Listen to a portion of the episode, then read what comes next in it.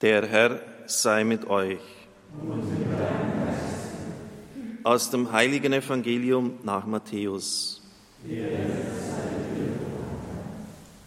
In jener Zeit sprach Jesus zu seinen Jüngern, wenn eure Gerechtigkeit nicht weit größer ist als die der Schriftgelehrten und der Pharisäer, werdet ihr nicht in das Himmelreich kommen. Ihr habt gehört, dass zu den Alten gesagt worden ist, du sollst nicht töten. Wer aber jemand tötet, soll dem Gericht verfallen sein.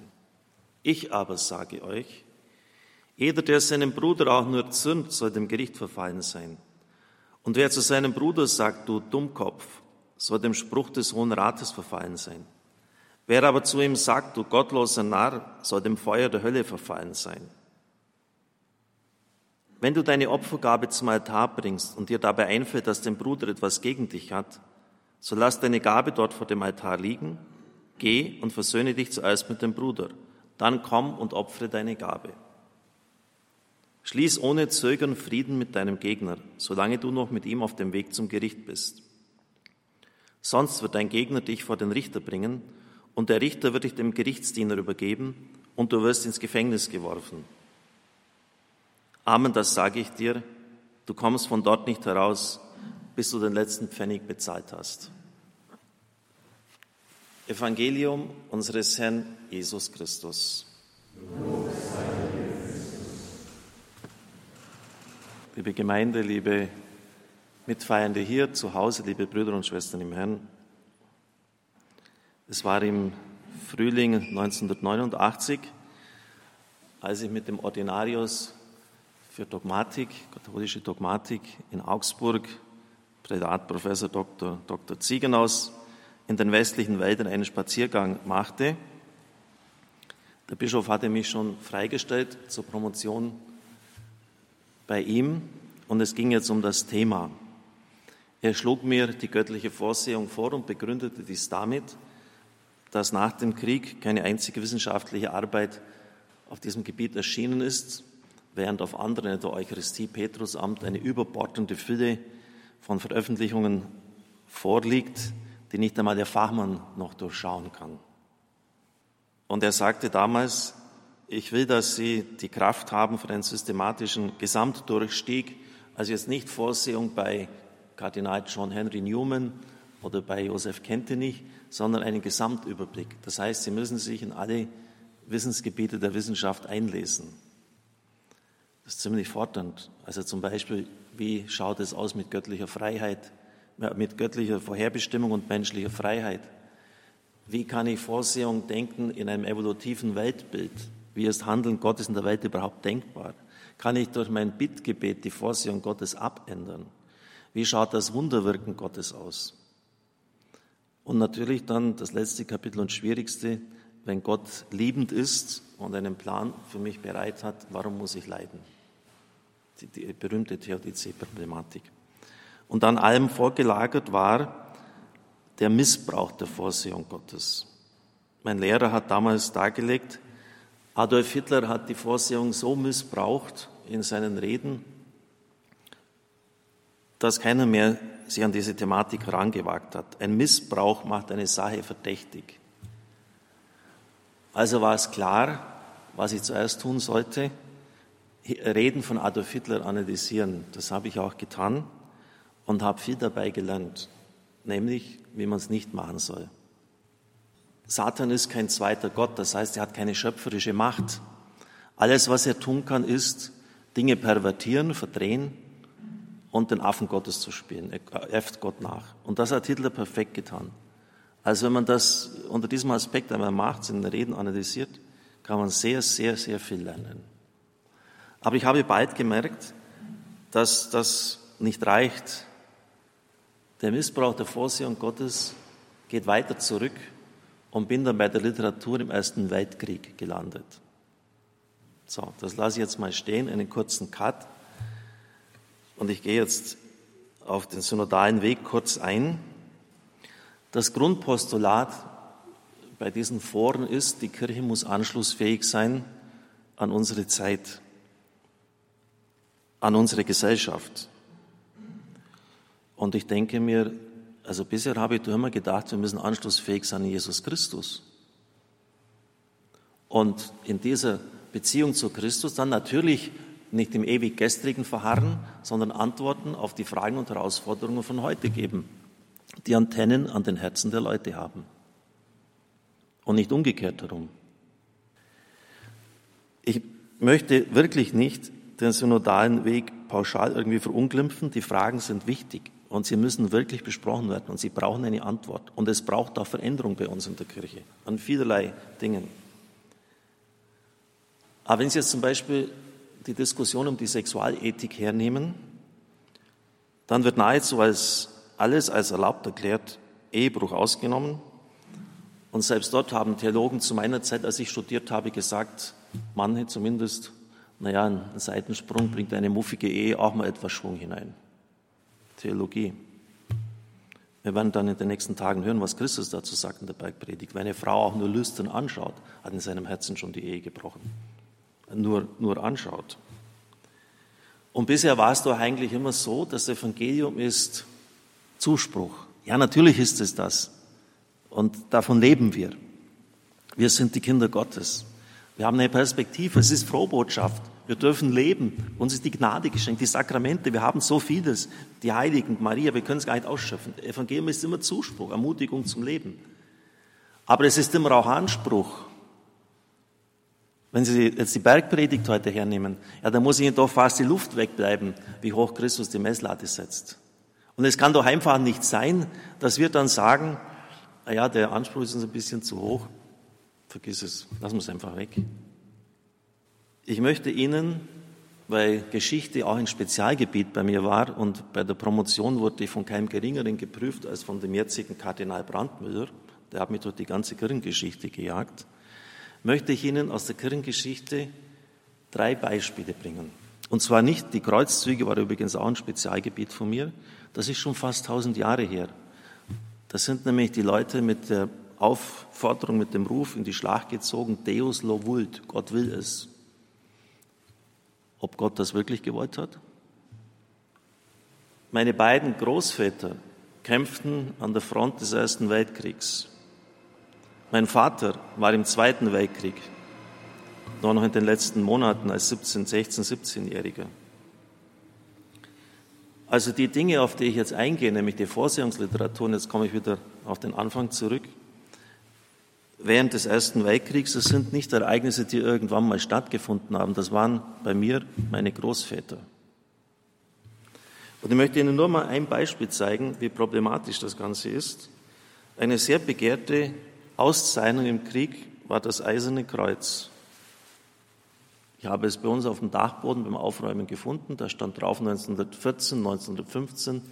Angeblich hätte es mein Großvater bekommen, ich weiß es nicht, was da im Einzelnen vorlag. Ich wusste nur, dass in Frankreich in Verdun, die Knochenmühle von Verdun, wo Millionen gestorben sind, dass er in den Kämpfen dort beteiligt war. Und ob das jetzt dazugehört, weiß ich auch nicht. Auf jeden Fall steht auf diesem kleinen eisernen Kreuz auch über die Jahreszahl 1415 Gott mit uns. Das heißt hebräisch Immanuel, lateinisch Emanuel. War Gott mit den Soldaten des Kaiserreiches im Ersten Weltkrieg? Kann man das so einfach sagen? Ist das nicht höchst problematisch? Vielleicht sogar eine Übertretung des zweiten Gebotes? Es steht mir nicht zu, über meinen Großvater und was damals passiert ist, ein Urteil zu fällen. Ich stelle es einfach in den Raum. Also heute wird es um die Vorsehungsliteratur im Ersten Weltkrieg gehen. Und ich kann jetzt schon sagen, es wird nicht lustig. Was ich hier vornehme, ist gleichsam eine OP am offenen Herzen. Ich tue es deshalb, um Ihnen aufzuzeigen, wie extrem gefährlich es ist, wenn Theologie einfach meint, sie muss anschlussfähig sein, blind anschlussfähig. Und das, was halt damals gerade so in ist. Und was war damals 1914 in? Das wissen Sie alle, wenn Sie Geschichte ein bisschen kennen, die Kriegsbegeisterung. Die Franzosen sind mit Blaskapellen in den Krieg gezogen, die Deutschen genauso. Die Bahnwaggons waren mit Grenzen versehen und jetzt wollen wir was den anderen mal richtig zeigen. Jetzt schauen wir mal, was die Theologie dazu gesagt hat. Im gesamten deutschen Bibliotheksverzeichnis hat es zwölf Schriften gegeben zum Thema der Vorsehung. Zwei waren trotz eines Suchumlaufs in allen Universitäten in Deutschland nicht mehr auffindbar. Es waren also noch zehn übrig. Zwei davon evangelische, die es besonders schlimm getrieben haben, kann ich jetzt schon vorab sagen mit ihren Aussagen. Und von den acht Katholiken waren vier Universitätsprofessoren. Es war auch der Kardinal von Köln mit dabei, nicht wirklich, sondern Hartmann hieß der Mann damals. Und die anderen waren Pfarrer oder Theologen, Kapläne. Es waren meistens Kurzschriften von 40 Seiten und sie hatten den Titel der Vorsehung gewählt als Titel für ihre Aufsätze. Also es gab sicher noch eine ganze riesige Menge anderer Veröffentlichungen, weil das ist ja schon ein ziemlich äh, ausgeschnittener Sektor, wo es nur um die Vorsehung ging. Also, ich lese Ihnen da mal ein paar Dinge vor. Eine also was ich damals, was meine Forschungsergebnisse waren, und das war für mich auch prägend für mein, weiter, für mein ganzes weiteres Denken, was ich damals geforscht habe. Und es war tatsächlich Neuland, weil das hat nicht, also zumindest jetzt, ich habe nichts entsprechendes entdeckt, äh, dass das bisher aufgearbeitet worden war. Eine betont nationale, aber nicht nationalistische Einstellung ist bei allen Veröffentlichungen anzutreffen. Wiederholte Male wurde die These des deutschen Kaisers Wilhelm aufgegriffen, wonach dem Deutschen Reich der Krieg aufgedrängt wurde und die Schuld allein bei anderen Nationen zu suchen sei. Dederichs, unser Volk an der Spitze der Friedenskaiser wollte nur den Frieden, nur notgedrungen, schmählichst hintergangen und meuchlichst wie von Wegelagerern überfallen, hat der Kaiser zum Schwert gegriffen. Nun aber, sagte er, wollen wir sie auch gründlich dreschen. Man hat doch damals schon gewusst, dass man das nicht mehr mit einer Reife aus dem 70er Jahren, aus dem 70er Krieg gegen Frankreich damals in der Krieg zieht, sondern mit Maschinengewehren gründlich dreschen. Also jeder, der ein bisschen Grips in der Birne hatte, der wusste, dass mit ein bisschen Dreschen das nicht mehr getan war. Kardinal Hartmann, der Ruf unseres Kaisers, mit dem er sein Volk aufrief zu einem Kampf gegen eine Welt von Feinden, zu einem Kampf, in den er reinen Gewissens zog, der Gerechtigkeit unserer Sache vor Gott gewiss, war dieser Ruf nicht ein Ruf der göttlichen Vorsehung für uns alle? Mit Gott in den aufgezwungenen Krieg, die göttliche Vorsehung, Seite 12, Horbach, ist je ein Krieg in der Welt geführt worden, den ein Volk und sein Fürst vor Gott verantworten kann, so dieser Notwehrkrieg, den wir Deutsche heute führen müssen. Der gegenwärtige Krieg ist für Österreicher und Deutsche eine heilige Mission, für unsere Gegner ein schauerliches Strafgericht.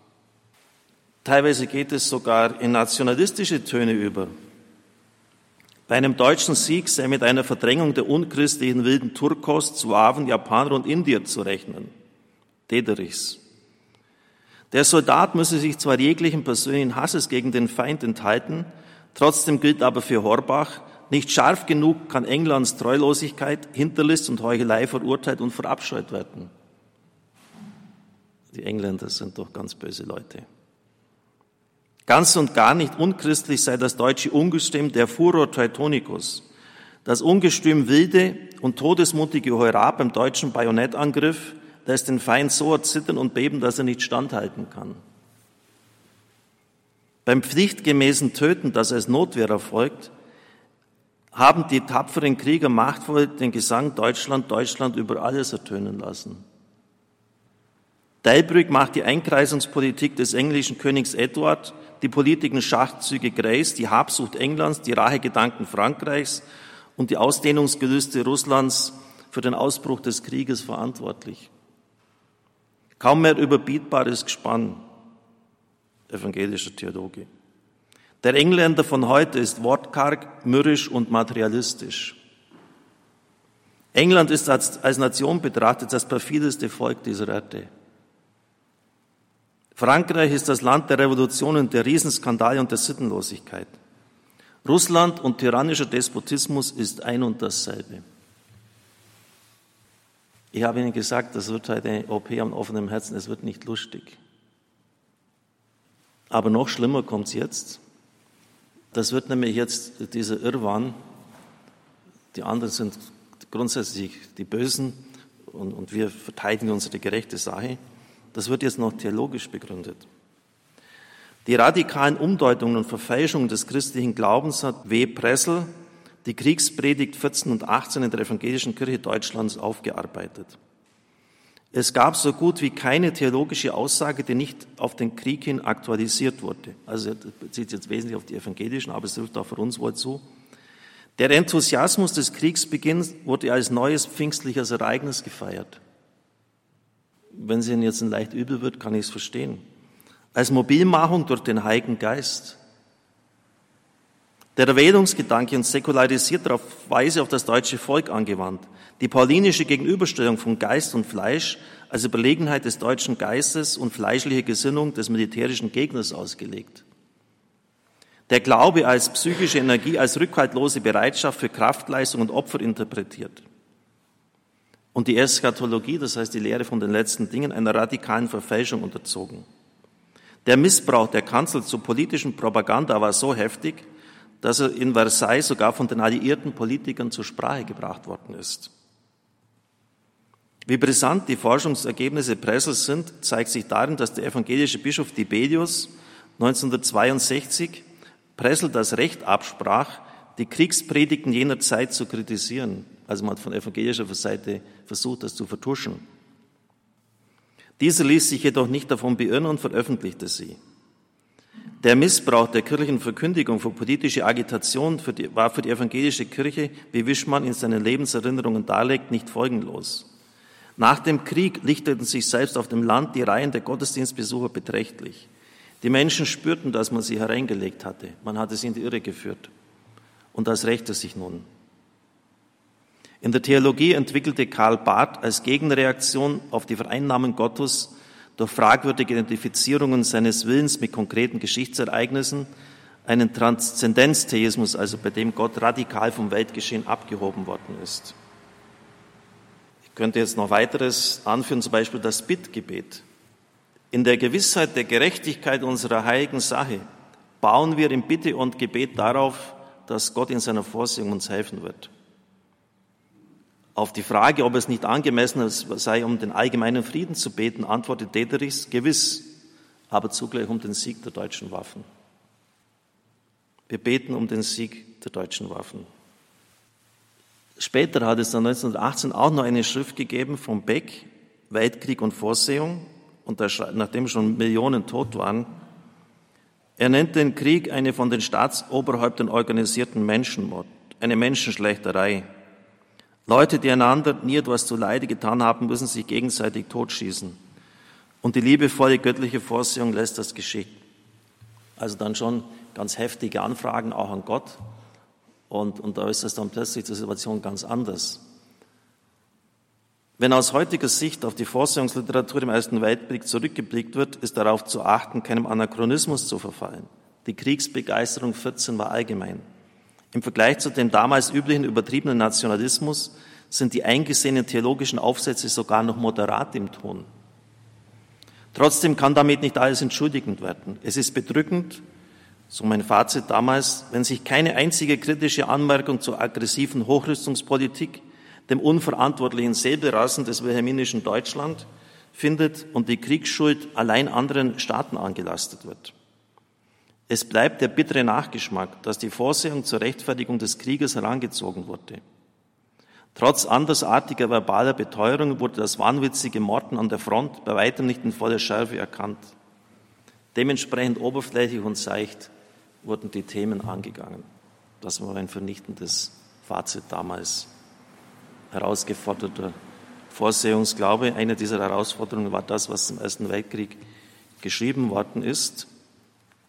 Und man könnte meinen, die evangelische Kirche hätte jetzt daraus etwas gelernt. Und das ist jetzt der Teaser, die Anmoderation für die nächste Predigt am nächsten Donnerstag. Die deutschen Christen, die sich voll mit der Politik Adolf Hitlers identifizierten in der evangelischen Kirche, hatten bei Synoden eine Zweidrittelmehrheit. Bei vielen Synoden. Zwei Drittel waren also einverstanden mit der Militarisierung der Jugend damit, dass Konzentrationslager komplett rechtsfreie Räume sind, wo sich Nazischergen austoben können, wie immer sie lustig sind, dass kein Vertrag bei Adolf Hitler etwas gegolten hat, dass er Heil für sich, Heil ist ja ein eminent theologischer Ausdruck, für sich in Anspruch genommen hat, dann zwei Drittel bei Synoden der evangelischen Kirche, das ist geschichtlich belegt. Darum hat sich auch Bonhoeffer so dagegen gestellt. Die haben gesagt, das ist gut so. Sind wir mit einverstanden? Ist in Ordnung. Wissen Sie, wenn Sie das einmal alles aufgelesen, durchgelesen und aufgearbeitet haben, dann ist es auch eine Pflicht von mir, weil diese Aufsätze stehen noch bei mir im Archiv, zu sagen, hey, was ist denn hier eigentlich passiert? Und wie gefährlich es einfach, es einfach ist, nur blind das einfach nachzuplappern, was halt gerade gesellschaftlich in ist. Die Kriegsbegeisterung ist allgemein, also bedienen wir das als, als Theologie. Ich habe eigentlich immer gedacht, und der Predigt hat da genau das Gegenteil gesagt. Selig die Frieden stiften. Kommt in keinem einzigen Aufsatz vor. Betet für eure Feinde, segnet die, die euch verfluchen. Nirgendwo gelesen. Steckt ein Schwert weg zu Simon Petrus. Nirgendwo gelesen. Also verstehen Sie, eine interessengeleitete Exegese und Bibelauslegung kann aus der Bibel alles herauslesen. Roman Herzog, deutscher Bundespräsident vor über 20 Jahren, was ich vom kirchlichen Engagement erwarte, und zwar nicht nur als Person, sondern auch dezidiert von meinem Amt als Bundespräsident her, ist, um es vorsichtig zu sagen, die Konfrontation der Menschen mit einer vertikalen, mit einer ganz anderen Perspektive von oben. Das erwarten die Leute von uns. Nicht, dass wir einfach nur nachplappern, was der Zeitgeist gerade sagt, sondern die Konfrontation mit der Vertikalen, also sprich von oben her. Das, was Gott in diese Zeit hineinsagen möchte. Das zu tun, das nennt man prophetisches Amt. Und wenn Sie in die Bibel schauen, wissen Sie, dass ein prophetisches Amt immer extrem angekämpft war. Meistens zahlten die Leute mit dem Leben dafür, weil sie sich quer zur Zeitströmung geäußert haben. Aber einfach nur mit dem Strom mitschwimmen, wie wir es heute tun, das ist das Tödlichste, was die Kirche überhaupt tun kann.